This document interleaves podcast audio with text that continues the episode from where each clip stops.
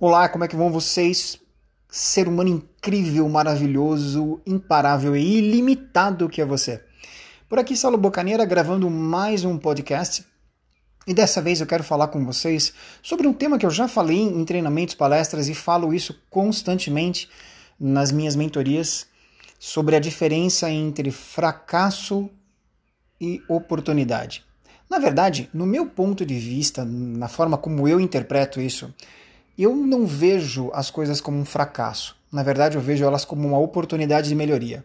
E tudo aquilo que de errado às vezes acontece, ou aquilo que eu esperava que acontecesse, mas não aconteceu, ele na verdade não é um fracasso, ele é um resultado. Então vamos entender aqui o fracasso como resultado. Vamos tirar o peso dessa palavra fracasso. No meu ponto de vista, não existe fracasso. Ok? Existem resultados.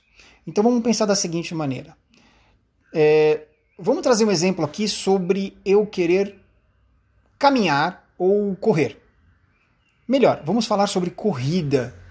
Então imagina que você queira aprender a correr. Hoje você não corre, mas você caminha. Então você tem um resultado. Não é? O que, que você precisa fazer? Procurar um, alguém, um mentor, que possa te auxiliar ou te ensinar a correr. Perfeito? Ok.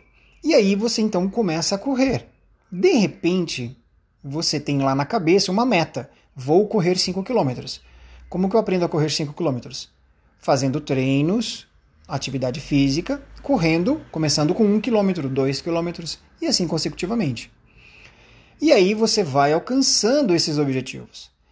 Mas a gente, como ser humano, tem o hábito de olhar sempre porque está faltando. Nós temos, infelizmente, uma mentalidade, um modelo mental de escassez. A gente fica olhando para aquilo que a gente não conseguiu ainda, o que está faltando, o que deu de errado. E na verdade não está faltando nada, nada deu errado. Tudo é um resultado. Então, se você sai com um objetivo na mente de correr 5 km, só que o teu corpo, a tua mentalidade, né, o teu estado físico, mental e emocional não conseguiu fazer você correr 5 quilômetros e você correu 3, você teve um resultado.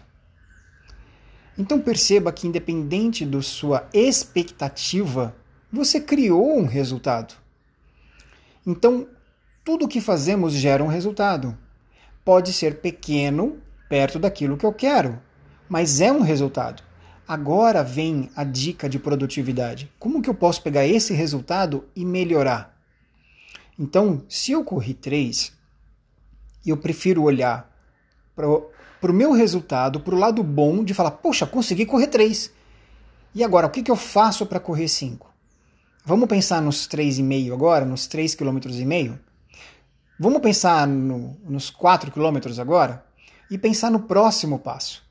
Porque se a gente fica olhando para aquilo que a gente não conseguiu, eu vou atrair uma energia para mim de falta, de escassez, de falha, ao invés de eu olhar de uma forma mais positiva para aquilo que eu posso produzir de resultado.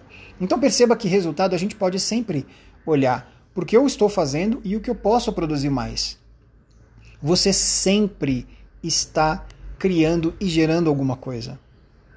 Mesmo criando e gerando zero, você pode sair do zero para um e falar: legal, eu produzi um. Maravilha! E agora, como que eu posso produzir dois ou três? Ou seja, no meu ponto de vista, não existe fracasso. Existem resultados. E cada resultado ele pode ser melhorado de uma forma que faça você se sentir mais feliz, mais alegre, mais disposto, disposta. Entende isso? Então vamos tirar agora esse modelo mental de que aí ah, eu fracassei com tal coisa, eu errei com tal coisa, porque eu não sou nada, eu sou um, um porcaria. Não!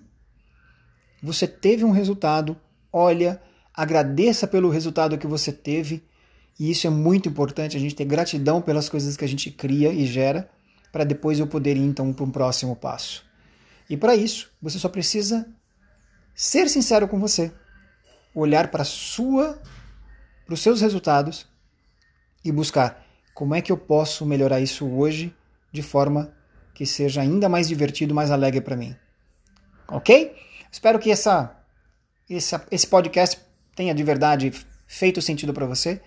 Eu gravei ele aqui porque acabei de ter esse insight, então hum, nem script eu fiz.